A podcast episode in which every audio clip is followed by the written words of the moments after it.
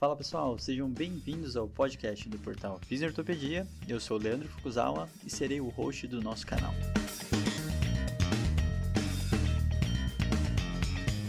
Esse podcast tem como função ressignificar o papel do fisioterapeuta em tempos modernos.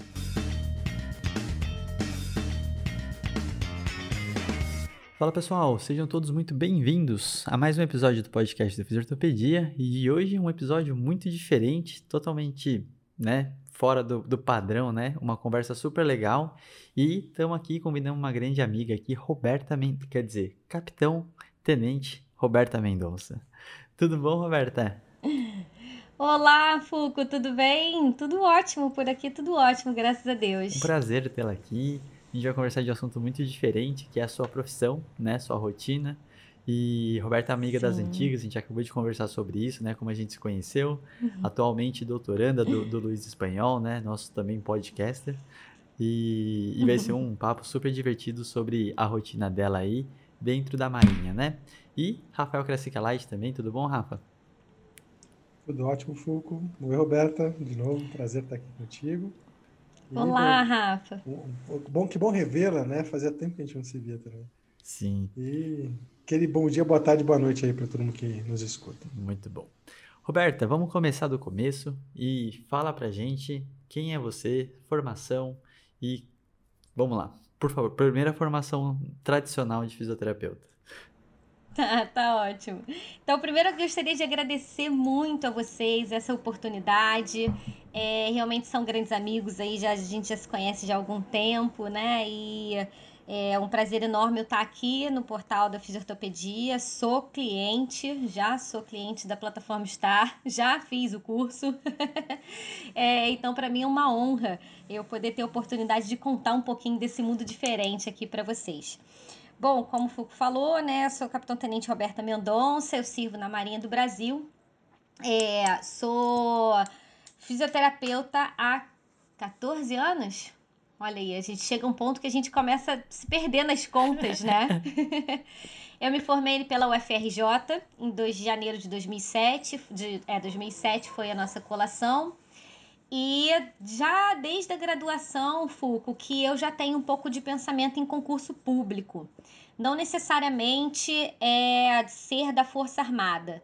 Né? Eu tinha um pensamento da Força Armada por ter um exemplo na família. Meu tio é, já faleceu, ele era coronel da FAB e coronel aviador da FAB, então era aquele exemplo na família, né? Foi é, um grande ícone ali na família, porque a gente vem de, de uma história é, de vida simples e tudo, então foi um grande exemplo ali para a história da família. Então eu admirava de qualquer forma aquilo ali, mas não era uma coisa que eu vislumbrava, nossa, quero ser militar e tudo. Até porque eu tinha medo, eu pequena, eu tinha medo porque eu sempre fui muito distraída. E aí eu sempre achava que isso não ia dar certo porque eu ia ser muito punida o tempo todo no sistema, né? E, uh, mas eu tinha vontade dessa questão do concurso público, né? Então, quando eu saí da faculdade, me formei, aí começaram, comecei a, a observar as oportunidades que tinham aqui fora. Eu já estudava ao longo da graduação para concurso público.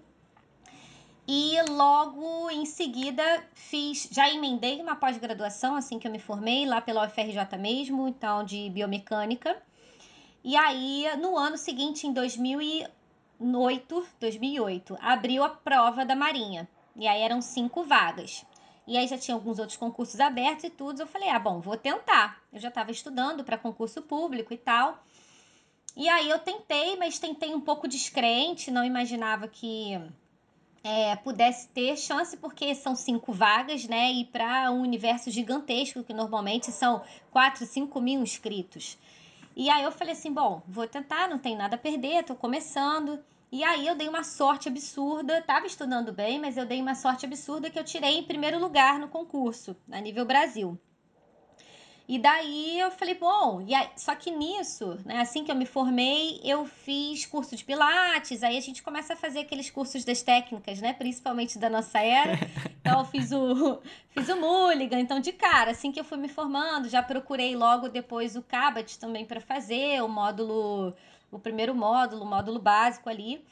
e estava nessa pós de biomecânica e vim estudando para o concurso. Passei, vim trabalhando com Pilates, então comecei a atender particular e vim trabalhando em alguns estúdios de Pilates.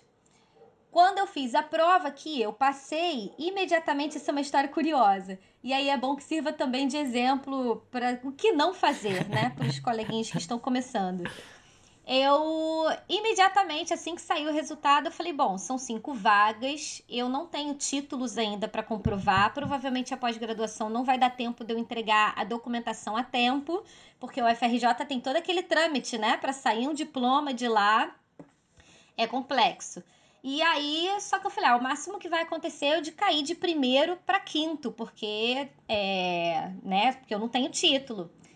E pedi demissão e abandonei todos os meus pacientes e pedi demissão dos lugares onde eu trabalhava, porque eu falei: olha, gente, daqui a dois meses eu vou assumir a Marinha, né? E aí eu não queria deixar vocês no furo, queria que vocês tivessem já um tempo para vocês se organizarem e tudo. E aí abdiquei de todos os trabalhos. E saiu o resultado em março. E aí, em março de 2009, saiu o resultado e eu não havia passado. E aí eu falei assim, pronto, e agora? O que, que eu vou fazer? Porque eu já larguei todo, abandonei todos os meus empregos, larguei todos os meus pacientes, passei para todos os amigos e amigos, né? Não dava para falar assim, amigo, me dá um paciente de volta, que agora eu vou querer ele de volta. Então, é, fiquei sem os pacientes. Eu falei, bom, agora eu vou ter que correr atrás. E, mas fiquei com aquilo é, eu sou muito movida, assim, a desafios e às vezes a raiva. A raiva é um sentimento bom que às vezes move a gente, né? E eu falei assim: agora eu vou passar de novo nesse raio desse concurso. Continuei estudando, eu falei, já que tem que ser títulos, então vamos fazer títulos. Aí imediatamente entrei na segunda pós-graduação. E aí, nada é por acaso, né? Nessa pós-graduação começou a minha história com o professor Neymesiá que foi onde eu conheci ele, que ele foi meu foi professor na época de estabilização segmentar, olha. e é, aí fiz a pós-graduação, continuei estudando, né? E uh, para concurso, preparando, e naquele ano de 2010 tiveram prova tanto para a Polícia Militar do Rio de Janeiro, com bastante vaga também, e a da Marinha novamente foquei muitos estudos para a Polícia Militar, porque a gente tinha um grupo de faculdade, isso também é uma boa dica de estudo. E aí, esse grupo, a gente sentou para estudar, umas cinco pessoas. Vamos estudar para concurso? Vamos. Pegamos toda a bibliografia, a gente dividia por pessoa e por assunto semanalmente. Então, assim, vamos falar sobre lombar. Aí um fazia uma revisão de anatomia, outro de fisiologia, outro das doenças, outro do tratamento. A gente juntava tudo, juntava o um resumo no sábado para estudar e ficava resolvendo questões. Assim foi, veio o concurso da PM, todos eles entraram, menos eu. E aí veio logo em seguida a prova da Marinha. É muito do destino, né? E aí eles, não, eu vou fazer, todo mundo também fez a prova da Marinha. E aí eu entrei na da Marinha e eles não tinham sido aprovados. Então é porque era para ser o destino, né? E aí eu fiz, aí eram quatro vagas nesse ano de 2010, quando abriu. Eram quatro vagas, não mais cinco. E eu fiquei em terceiro lugar e aí eu já tinha as duas pós-graduações, eu já tinha carteira assinada do local do Pilates, então eu consegui uma pontuação de título, mas aí já, já fiz totalmente diferente, né? Eu só avisei os lugares é, uma semana antes de eu me apresentar na, na Marinha para não ter erro nenhum de nada. e é, então entrei.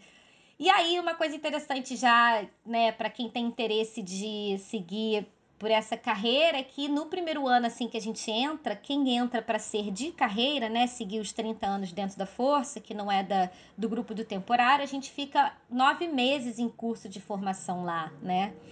E aí são nove meses de você se adaptando a uma rotina militar, então tem muito marchar, são duas semanas de adaptação, Foucault, então é bem interessante, assim, duas semanas a gente fica quartelado lá. E aí a gente tem que dormir lá de segunda a sexta. E aí é muita atividade de marchar, de fazer atividade física, então a gente corria, tinha natação, tinha alguns exercícios funcionais que a gente tinha que fazer e aprender aquela coisa de continência, não continência, sim senhor, né, de falar sim senhor até para sombra e de passar uma autoridade, todo mundo tem que parar e ficar na posição de sentido. E, uh, e aí eu que sou, né, sempre fui desligada e tudo, foi inusitado, porque passei por algumas situações inusitadas, assim. Então, E engraçada a parte da, da marcha também, né? E que aí a gente, quando fala na fisioterapia de controle motor e de coordenação motora, dessas coisas todas, é um é um palco pra gente assistir, assim, de padrão motor, quando você bota todo mundo num pelotão pra marchar. É, é muito engraçado, porque cada um tem um jeito diferente, as pessoas conseguem fazer os movimentos mais difíceis, né? Então tinham pessoas que marchavam e elas levantavam a perna, dobravam a perna, né? Faziam flexão de quadril e flexão de ombro do mesmo lado. Então a gente ficava assim, não, mas olha só, você não anda assim. Aí a pessoa, vamos andar aqui do lado. Porque enquanto o pelotão não tava certinho, a gente não parava de marchar. Então, às vezes, assim, 8 horas da noite, 9 horas da noite, a gente ficava, pelo amor de Jesus Cristo, meu filho, vem aqui para fora, vamos ensaiar, porque assim, enquanto você não acertar, a gente não vai parar de marchar. E as pessoas, tem pessoas que realmente não conseguem. Então, assim, já era um mundo diferente. São nove meses que a gente fica nesse curso aprendendo disciplinas militares então, tem a parte de gestão da marinha, administração, todos os meios navais, os funcionamentos dos navios, assim, de forma muito superficial. E são nove meses que a gente fica meio out da fisioterapia, né? Então, dá até aquela. A gente fica com uma saudade e eu fiquei com uma sensação de quando eu voltei a atender, de estar meio alienada, assim, do que está acontecendo. A gente perde um pouco a mão. E aí, de lá do curso de formação, a gente é todo mundo distribuído, né? E aí a questão das Forças Armadas é uma que pega para algumas pessoas é que a gente não tem uma unidade específica para qual a gente vai, né? Então a gente pode ir para qualquer lugar do Brasil. Isso é um fato que é importante. Você tem que ter essa disponibilidade, né? Se não houver muita clareza em relação a essa disponibilidade, não vale nem a pena, né, fazer, até porque a gente recebe um adicional de disponibilidade já por isso né, que a gente precisa estar disponível para ser movimentado no país a qualquer momento. Então é isso, a parte da formação acho que foi isso. E aí, logo depois que eu me formei, fui designada para a Escola Naval. E aí caí lá, que a Escola Naval é uma escola de formação dos oficiais da Marinha que vão servir nos navios, que vão usar né, aqueles carros de combate que a gente aqui no Rio de Janeiro vê muito, assim, tá tendo uma operação na favela e usou o que aqui fora vocês chamam de um tanque, né? Aquele tanque de guerra a gente chama lá de carro de combate. E aí aquilo é dos fuzileiros navais, então também os oficiais que servem nessa, nesse braço da força também saem de lá e os intendentes que são quem trabalha com a parte administrativa e contábil da Marinha, né? Então esses três quadros de oficiais eles se formam dentro da Escola Naval. É uma unidade de ensino superior e que tem quatro anos de formação. Então eles ficam em quatro anos lá, então, eles entram lá com 18 anos, mais ou menos, entre 18 e 22 anos, e aí passam quatro anos lá. Depois, no quinto ano, é o estágio deles. O estágio deles é uma viagem de ouro, que a gente chama, que eles andam o mundo inteiro. Então, é uma viagem de seis meses de navio, é. E aí eles param mais ou menos em torno de 20 portos e aí ao longo aqui da América do Sul e pega Estados Unidos e Europa e volta. E aí, então, é bem interessante. Aí a gente fica com esses alunos, eles têm regime de aquartelamento também, então eles dormem lá durante os quatro anos, eles dormem lá de segunda a sexta. E se houver necessidade, nos fins de semana, eles também pernoitam lá. Então, acho que falei muito até já com uma apresentação, né? Não, mas esses detalhes são super legais. E com certeza tem suas particularidades, né? Não é todo mundo que entrar que vai. É, algumas coisas sim, são padrões, né? Outras são particularidades Sim. da Roberta. Sim. e isso que, é, que dá o charme de todo o processo, né? E, e, e, um dos motivos que a gente chamou você, Roberta, né? Porque você é uma mulher dentro de um trabalho que você mesma falou que tem uma grande tendência a ser masculino, né? E eu acho que é muito legal Sim. até falar um pouco dessas particularidades. Se você já teve algum problema, como que foi esse processo de entrada, aceitação de família, né? Eu acho que antes da gente falar exatamente uhum. da sua rotina, população e outras coisas futuras, é, é, legal falar um pouco desse, desse bastidor, né? Como que você se sente lá e como que é todo esse processo. Sim. Sim. Então, que eu comecei lá em 2012, né? E aí, quando eu cheguei lá, eu era a única fisioterapeuta, éramos três, quatro fisioterapeutas. E aí, uma estava indo embora, na verdade, eu fui porque estava acabando o tempo dela, ela era temporária, e aí eu entrei para suprir a falta que ela ia fazer ali na equipe. Então, era eu e mais dois fisioterapeutas homens. E o nosso universo de paciente ali eram 800 alunos. homens. A gente não tinha nenhuma aluna mulher ainda, né, em 2012. E a, a própria tripulação, que a gente chama também, são os funcionários né, da, da escola naval.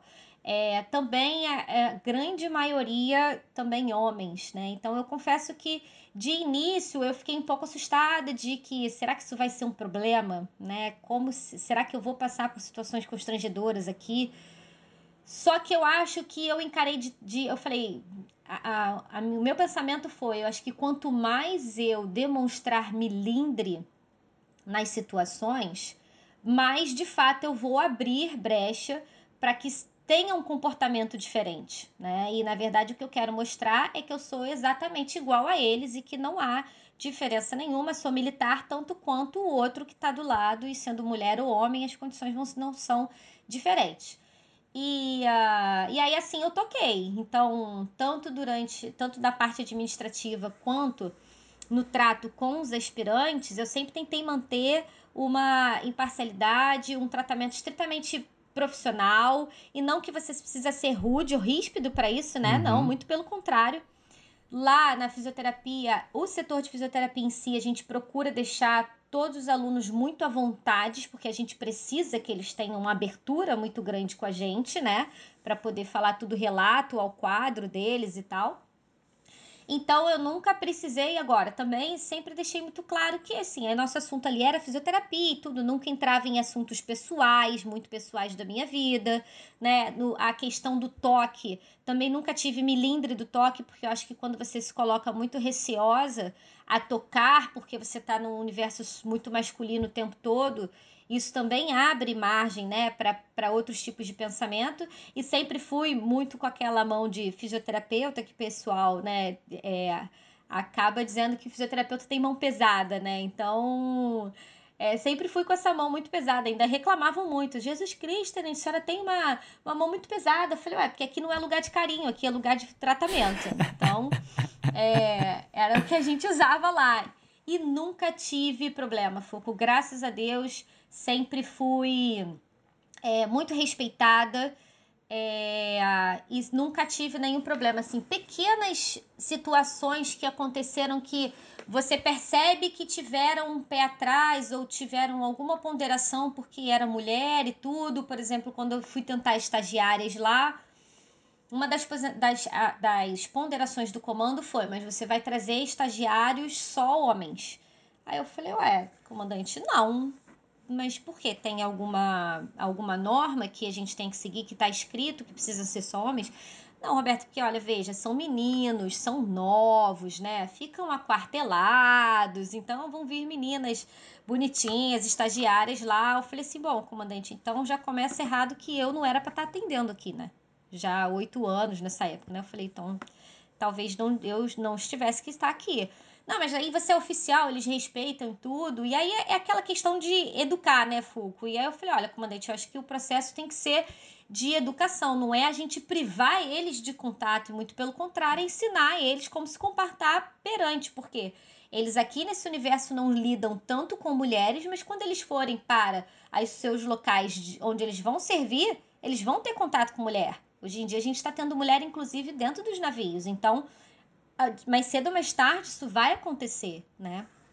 E uh, então assim, nunca tive problema. E também é aquilo que eu também nunca tive, como eu tô colocando aqui, né, nenhuma é, porta fechada também por conta disso. Então, nas competições, a gente normalmente vai para outras unidades militares e já aconteceu, a gente tem uma uma Olimpíada das Forças Armadas inteira, né, dos cadetes, então é, são mais de 900 atletas, porque são 300 atletas de cada força e tudo.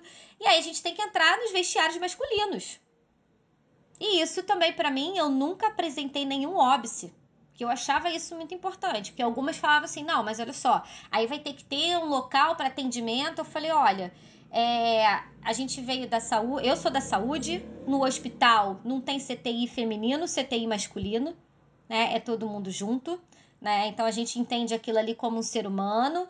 É, eu vim, eu sou da, do meio da dança, né? E na dança o Fuco vai me entender. Na coxia não tem isso. Tem 20 segundos para trocar de roupa. Você vai trocar de roupa na frente de quem te vê ali. Não quero nem saber, eu tô nem olhando pro lado. né? Então, é, isso para mim não era problema nenhum. E eu já chegava, né? E o fato de você também deixar tudo muitas claras também quebrava qualquer assim no me toque. Eu já entrava nos alojamentos assim: oficial feminina, não quero enxergar nada, hein? Por favor, vocês cubram esses negócios aí porque eu não quero ver nada. Pronto. E aí eles já começavam a rir, o negócio já virava uma brincadeira e realmente eles já se componham lá e nunca tive problema em relação a isso. E trabalhava dentro dos vestiários masculinos. Lógico que a parte do banho, obviamente, eu deixava, né, a, a liberdade deles lá. Eu ficava sempre no local onde que eles pudessem circular de roupa ali e tal. É... E aí, assim foi indo. Então, assim, graças a Deus, é, nunca passei por nenhuma situação constrangedora. Então, e acho que foi muito disso, né? Mostrar naturalidade.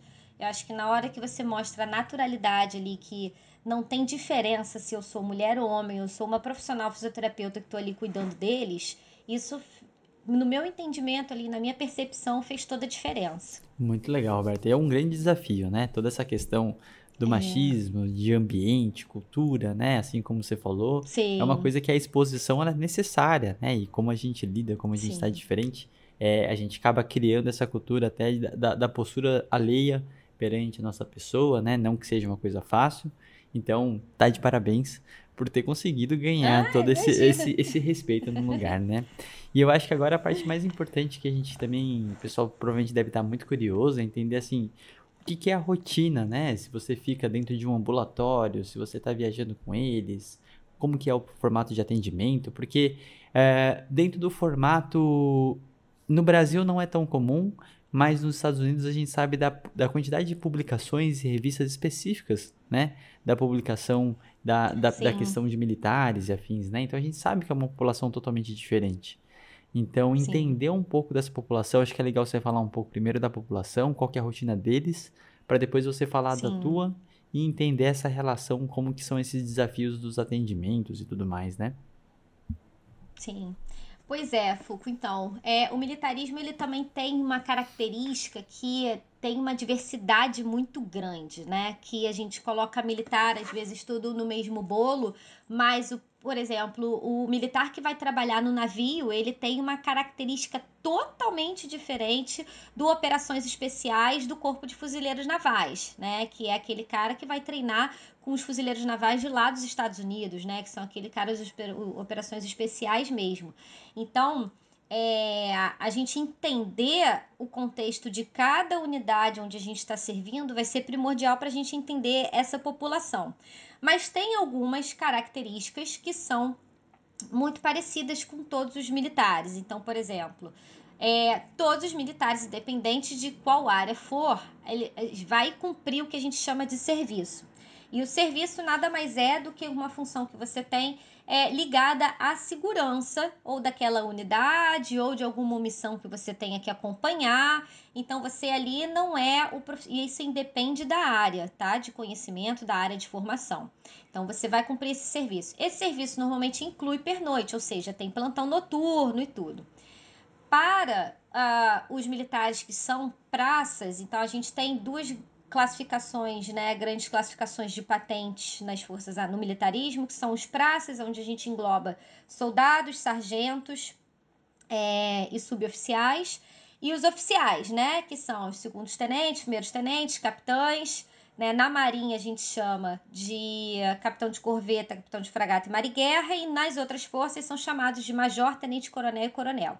Então a gente tem esses grupos dos praças e dos oficiais.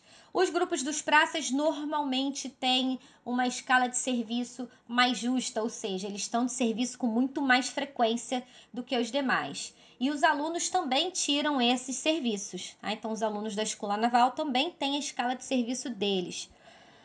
Só que esses serviços, eles normalmente não, eles contam como um extra. Você continua cumprindo a sua rotina ali, aquilo é um a mais. Não é que você dê aquele ali, você vai embora depois para casa, você fica dois dias em casa e você vai voltar depois só para. Não. Então veja, são praticantes de atividade física regular, na maioria das vezes. Então, a gente tem essa cultura desenvolvida. Na minha unidade, por exemplo, segunda, quarta e sexta, de sete e meia da manhã às nove e meia da, da manhã, é horário reservado para prática de atividade física de todo mundo da tripulação. Então, todos que servem lá devem, inclusive, é, é, praticar atividade física nesse horário. A gente da saúde já é a parte, né? A gente da saúde não entra nesse bolo. Mas a grande maioria faz. E os alunos também têm atividade física obrigatória tarde. Então, entrar nesse contexto, né, de que o militar ele, te, ele tirou o serviço e ele está fazendo atividade física junto, né? É uma atividade que normalmente eles exercem de tamanha responsabilidade. Então, lá a gente tem um peso administrativo muito grande, porque vocês imaginem a gente manter 900 alunos quase aquartelados de segunda a sexta. Quanto que é a logística para se manter isso tudo, né? Então, o trabalho normalmente a carga horária é pesada, tem nível de cobrança muito alto, então eles já partem de um processo de ansiedade e de estresse muito alto. Então isso até tem já publicações, né, mostrando que o sinais e sintomas de ansiedade e depressão, por exemplo, são mais prevalentes nos militares do que na população civil. Então, isso é uma característica muito incomum dos militares, né, e da nossa população.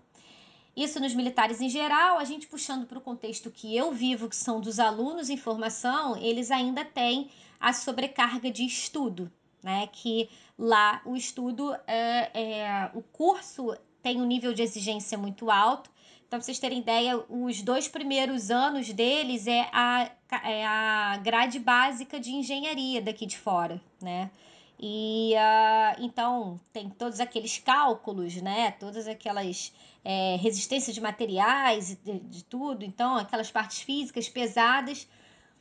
Então, eles estudam muito. Então, são horas além dos serviços que eles têm que cumprir da rotina de aula, de atividade física à tarde, eles ainda estudam até muito tarde. Então, lá eles dizem que assim, aquele aluno que dorme seis horas, ele é considerado um aluno relapso.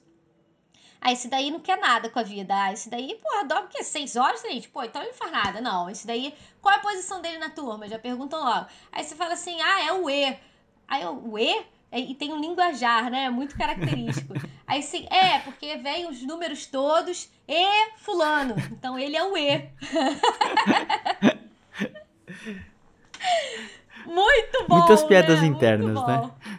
Várias piadas, eles têm muitas é, piadas. É, é, então, assim. No WhatsApp, a Roberta só tem figurinhas próprias da Marinha. Todas são. a grande maioria, né? E uh, então ele diz que o cara que dorme seis horas por noite é o E.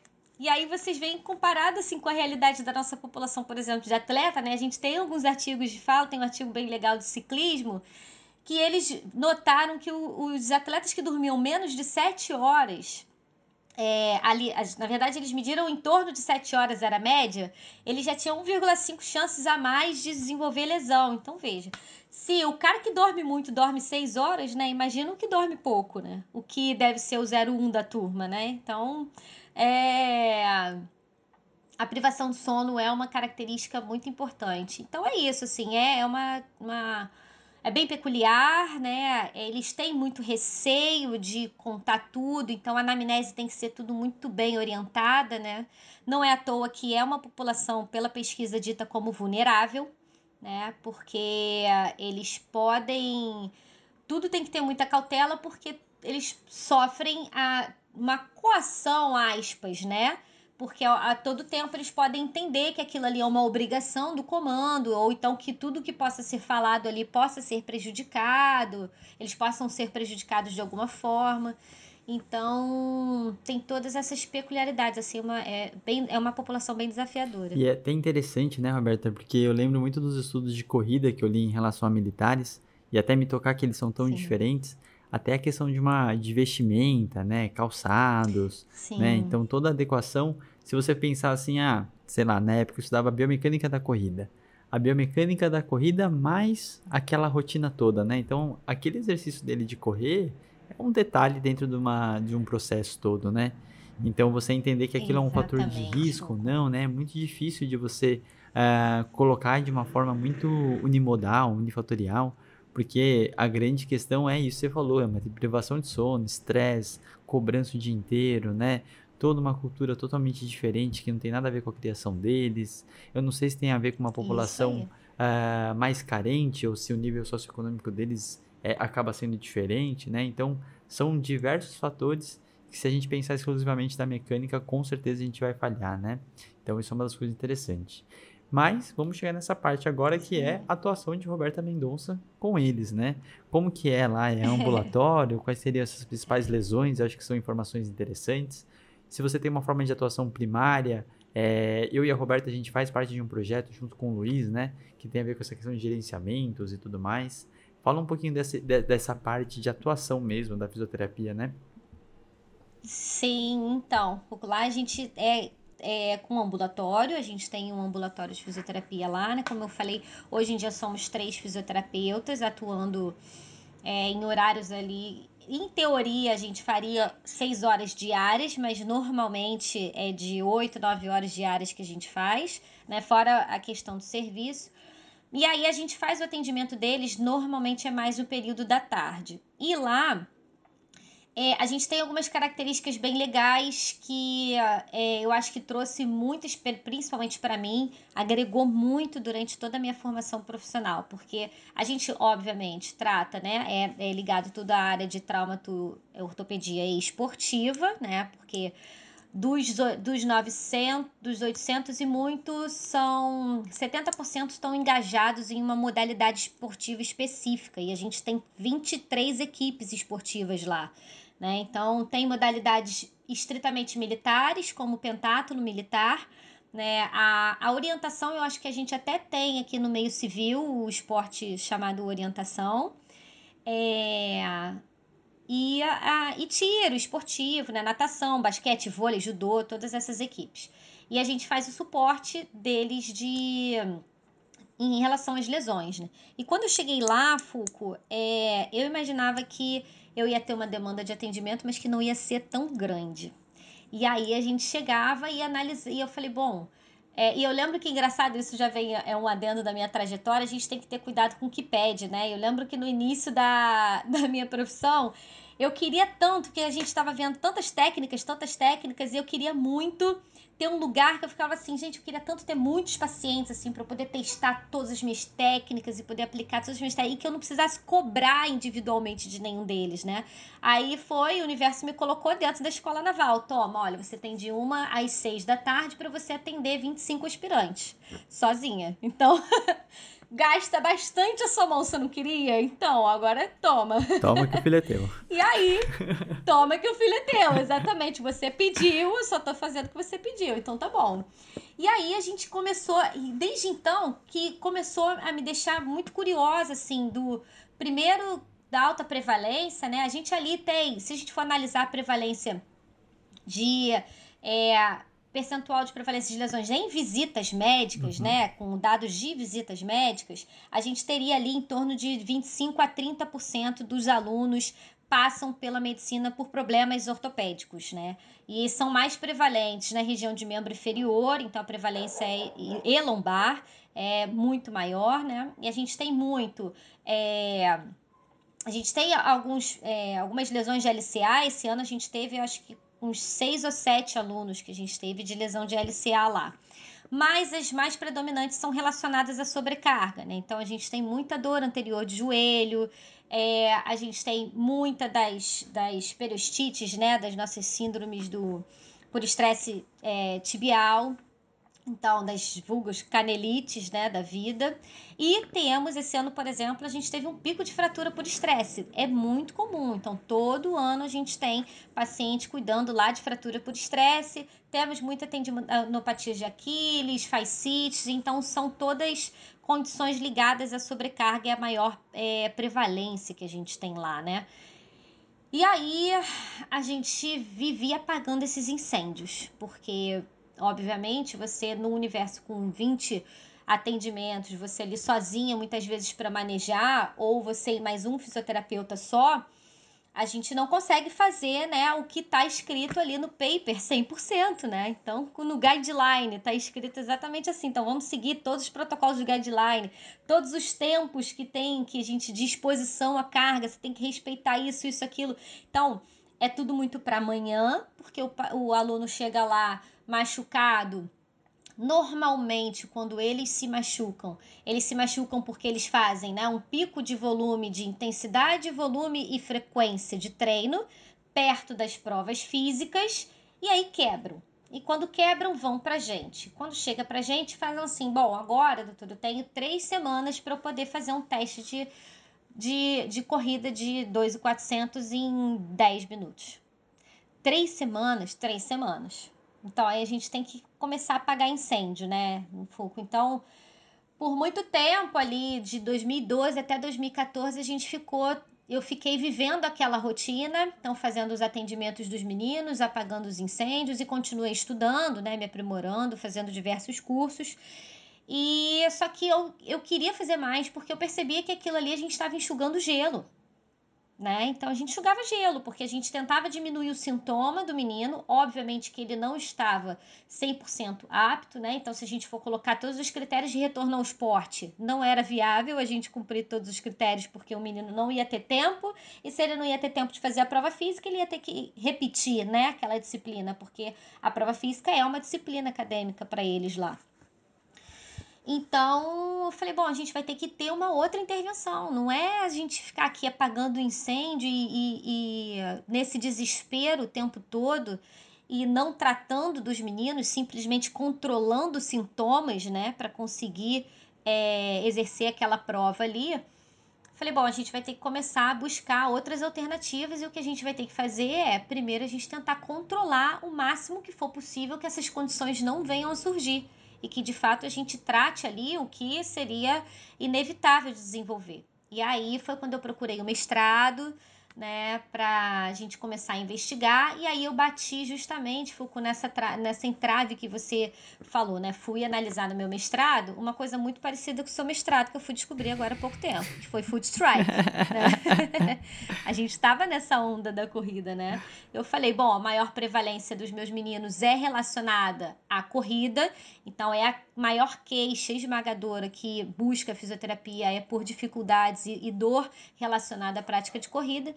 Falei, então vamos investigar, porque eu tenho certeza que se a gente botar os meninos, todo mundo, ensinar para correr na ponta do pé, isso vai ajudar e a gente vai diminuir essas lesões. Então vamos primeiro estudar se de fato o calcanhar é um fator de risco. E quen, quen, quen, quen, né? A gente obviamente descobriu que não, né? Então, não consegui encontrar associação. A gente fez um longitudinal que está submetido aí para uma, uma minor revision na Vamos ver se vai sair. Não vou nem dar spoiler aqui pra gente. É, é, pra gente não antecipar os processos. E é, a gente não encontrou associação. Então, só que em paralelo, o Ney, né, que foi meu orientador do mestrado, ele já estava muito né, desenvolvendo essa, já estava muito atrelado com essa parte do CFT, do, dos fatores psicossociais atrelados ali o desenvolvimento e cronificação da dor, e falou, Roberta, vamos testar também uma escala, vamos botar uma escala de ansiedade e depressão. E para minha surpresa, que eu não imaginava que a gente fosse encontrar, a gente encontrou. Então, de fato, os meninos que apresentaram é, positivo né, no questionário de ansiedade, de sinais e sintomas de ansiedade e de depressão, eles sim tiveram maior risco de se lesionar durante aquele período de adaptação que a gente testou, né? E que são aquelas três semanas que eles ficam lá assim que eles entram na escola naval. Então ali já ligou o alerta e isso já fez eu mudar toda já começou a transformação dali da abordagem clínica, né? Então, era só aquela coisa de eu chegava, sentava, e aí, o que, que aconteceu? Qual foi sua dor? Tem quanto tempo? Tanto tempo. Tá bom, foi fazendo o quê? Ah, não, é correndo. Quando eu tava correndo, ah, tá bom, vamos pro exame físico, ponto. E aí fazer aquela anamnese, né, bem rápida, ainda mais por conta da logística.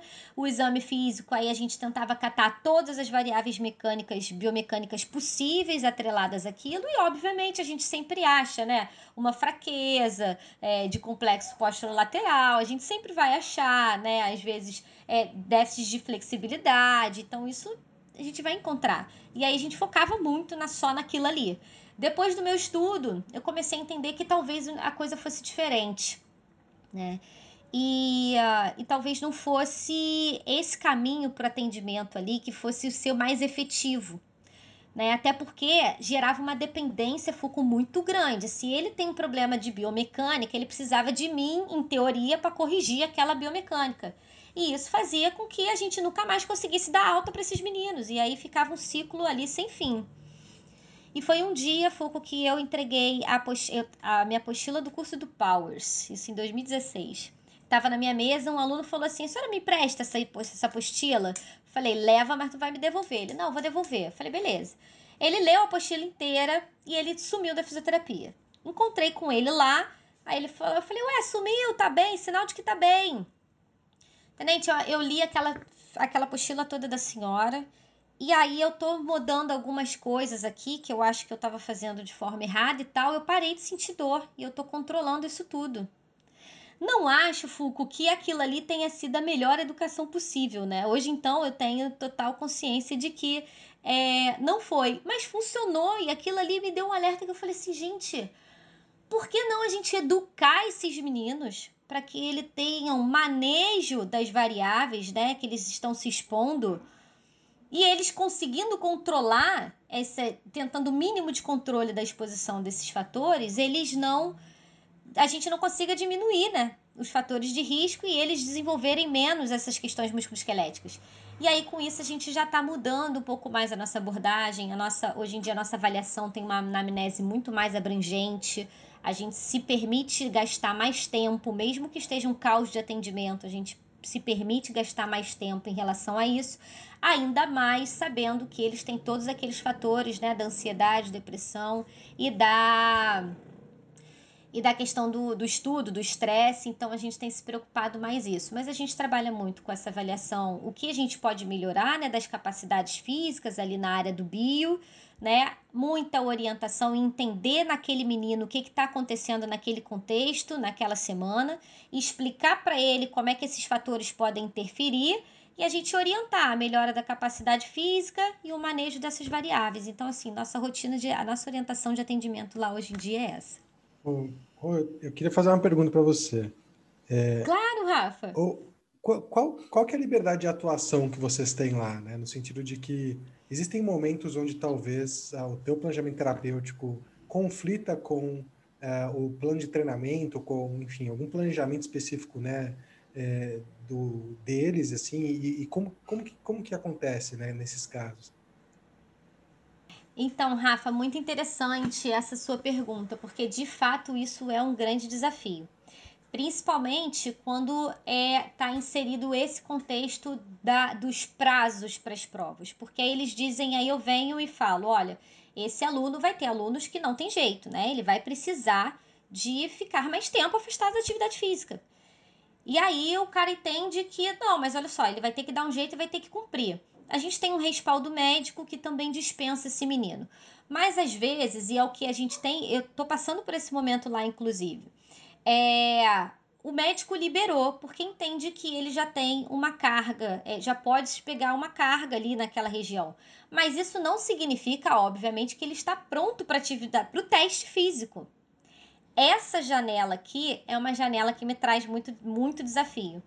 E que aí a gente da fisioterapia, o que a gente tem feito é, entra, aí é aquele trabalho interdisciplinar mesmo, né? E que a gente tem que buscar e aí a gente coloca, eu coloco a meia culpa dos no, nós profissionais de, da fisioterapia mesmo, né, que a gente tem que se procurar, a gente que tem que mesmo tentar fazer essa troca, porque a gente não vai não pode esperar dos demais, né?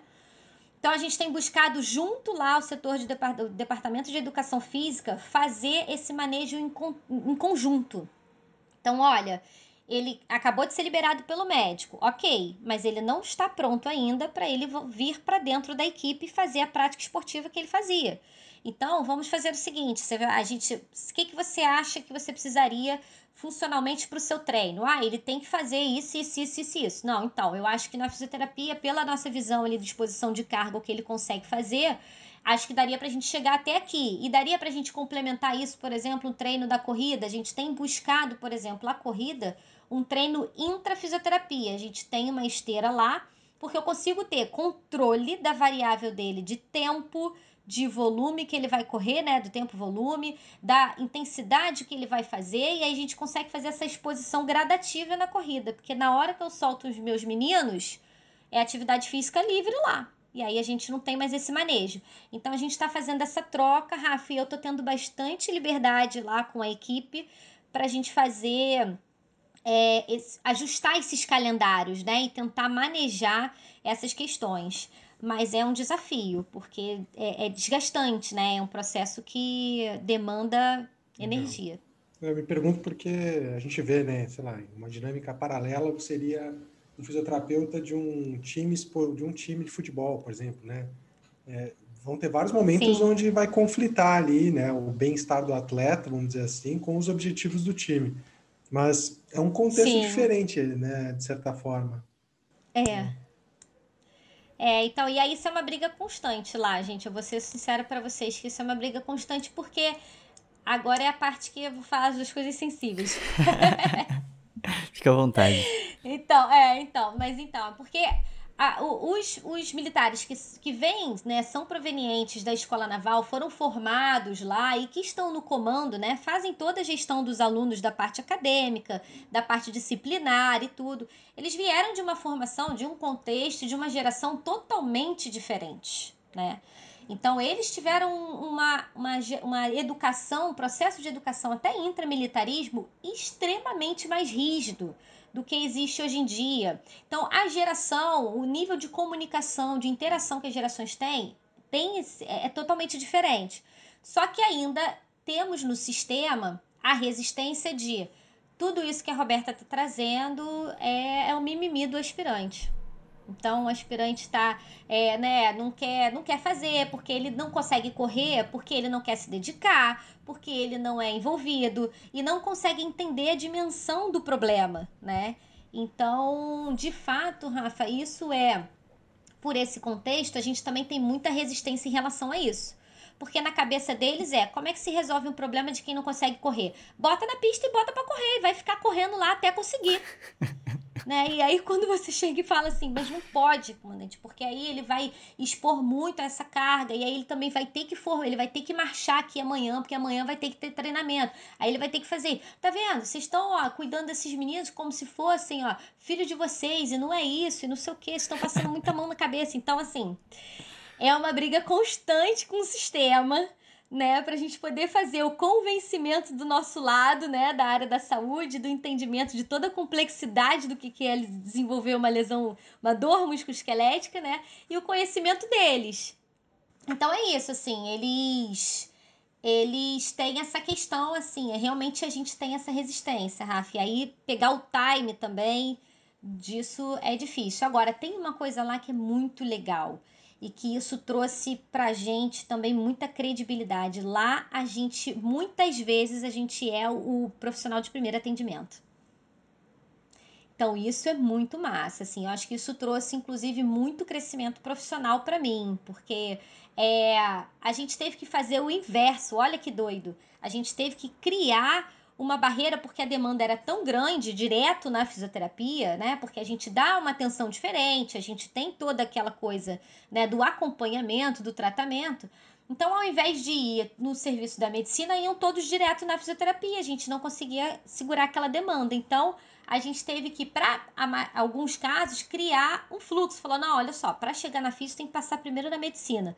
Para a gente conseguir ter controle da demanda. Isso é muito doido, né? Porque vai totalmente contra do que a gente tem buscado aqui na área do civil. E... Mas isso foi muito bom porque, primeiro, mostrou, mostrou pra gente que existe uma credibilidade né, no trabalho, ou seja, eu vou direto na fisioterapia porque, afinal de contas, é lá que, que meu, meu problema vai ser resolvido. Né? Então, eles têm confiança de que, no final das contas, é ali mesmo que vai ser, vai ser encontrada a solução. E trazia pra gente também esse manejo, né? Dali de conseguir evitar. É, possíveis nocebos, né, possíveis é, variáveis que venham a aumentar o risco de cronificação daquela dor. Então a gente tem, tem muito do agudo, né? Então às vezes está tendo competição lá, aí tem um trauma, eles vão direto para fisioterapia. Então já é automático. Só que aí, né, obviamente, a gente tem responsabilidade, então vamos lá para medicina porque a gente não sabe o que está acontecendo. É uma história de trauma, precisa ser investigado. Mas essa coisa de ser o primeiro contato ali é, é bem gratificante, assim, é bem legal. Pô, muito interessante. Roberta, infelizmente a gente está nos momentos finais aqui do nosso episódio. Pois é. Muitas histórias legais. Passou rápido. Passa demais. Podcast é um negócio que se deixasse a gente fazia cinco horas, né? Mas, como a gente sabe que as pessoas gostam de um tempo um pouco menor, eu vou pedir para você Sim. finalizar, né? Falar um pouquinho, sei lá, que mensagem que você pode passar para as pessoas em relação ao seu serviço, né? Em relação a, a, ao que você quiser, na real. O momento é seu. Palavras de paz, amor e esperança é o, é o momento agora. Ah, então, primeiro queria mais uma vez, né, já agradeci no início, mas queria agradecer muito Fuco e muito Rafa a oportunidade, né, de trazer aqui um pouquinho a minha experiência vivida aí num mundo completamente paralelo, né, a nossa realidade. E uh, queria dizer que o seguinte, a gente tem nuances, né, é, difíceis lá dentro do militarismo. Então, como eu já contei para vocês aqui em off, né, a gente faz ações muitas vezes que não são ligadas à nossa área da saúde, então, dentro desses meus serviços de segurança, por exemplo, eu já precisei realizar prisões mesmo, né? Prisão de assim, tem um crime que tenha realizado na minha unidade e eu ter que conduzir todo aquele procedimento para para investigação e conclusão e, e, e, levar um preso e tudo, mas é, é um meio que traz é, muito crescimento pessoal. Então eu vejo muito por esse lado. Então, não deixo de incentivar, apesar de, de claro, né, todo, todo e qualquer ambiente de trabalho vai ter os seus lados, o seu lado bom, o seu lado ruim, né? A estabilidade, obviamente, é um fato que conta muito. A missão das Forças Armadas é uma missão muito nobre, né? Muito pouca gente conhece a fundo o que a gente faz. Então, para vocês terem ideia, assim, a gente tem a nossa costa é enorme, né? A Marinha, por exemplo, ela é responsável por patrulhar tudo isso. Acontecem muitas coisas nos bastidores para a gente tomar conta de todas essas águas, né? Que as pessoas nem imaginam.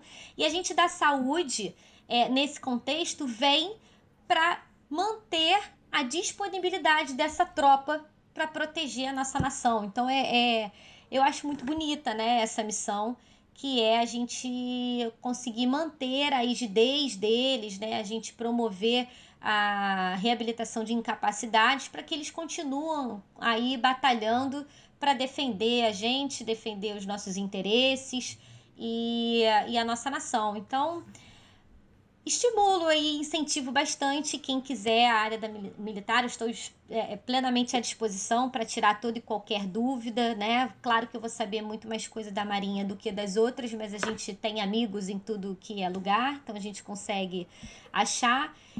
E dizer que lá eu sou muito realizado porque eu consigo desenvolver o amor pela minha profissão, graças a Deus. Então isso também não é impossível, né? E uh, Acho que é isso, Fulco, que tenho muito a agradecer por essa carreira que eu tenho construído, me fez crescer muito profissionalmente e pessoalmente. Então acho que é isso. Quem quiser, estejam, venham todos para as Forças Armadas. Ela tá fazendo recrutamento aqui pra gente. Ai, viu? Exatamente. Exatamente. Propaganda, menina propaganda da Marinha do concurso. Sensacional, Roberta. Roberta, muito obrigado é por tanta história, por tanta inspiração. Realmente, Roberta é uma simpatia de pessoa, então quem quiser tirar alguma dúvida específica, né, quem tiver interesse, a gente vai deixar as redes sociais dela aqui. Uh, conversem com ela, vocês vão adorar muito saber de mais coisas, né? E a gente fica por aqui. Muito obrigado para todo mundo. Não esqueçam de curtir, compartilhar, mandar para todo mundo que acha que possa se interessar por essa história. Roberta, novamente, muito obrigado por todo, todo essa, esse conhecimento que você compartilhou e toda essa emoção. Uhum. Isso é muito importante, né? E nos vemos no próximo episódio.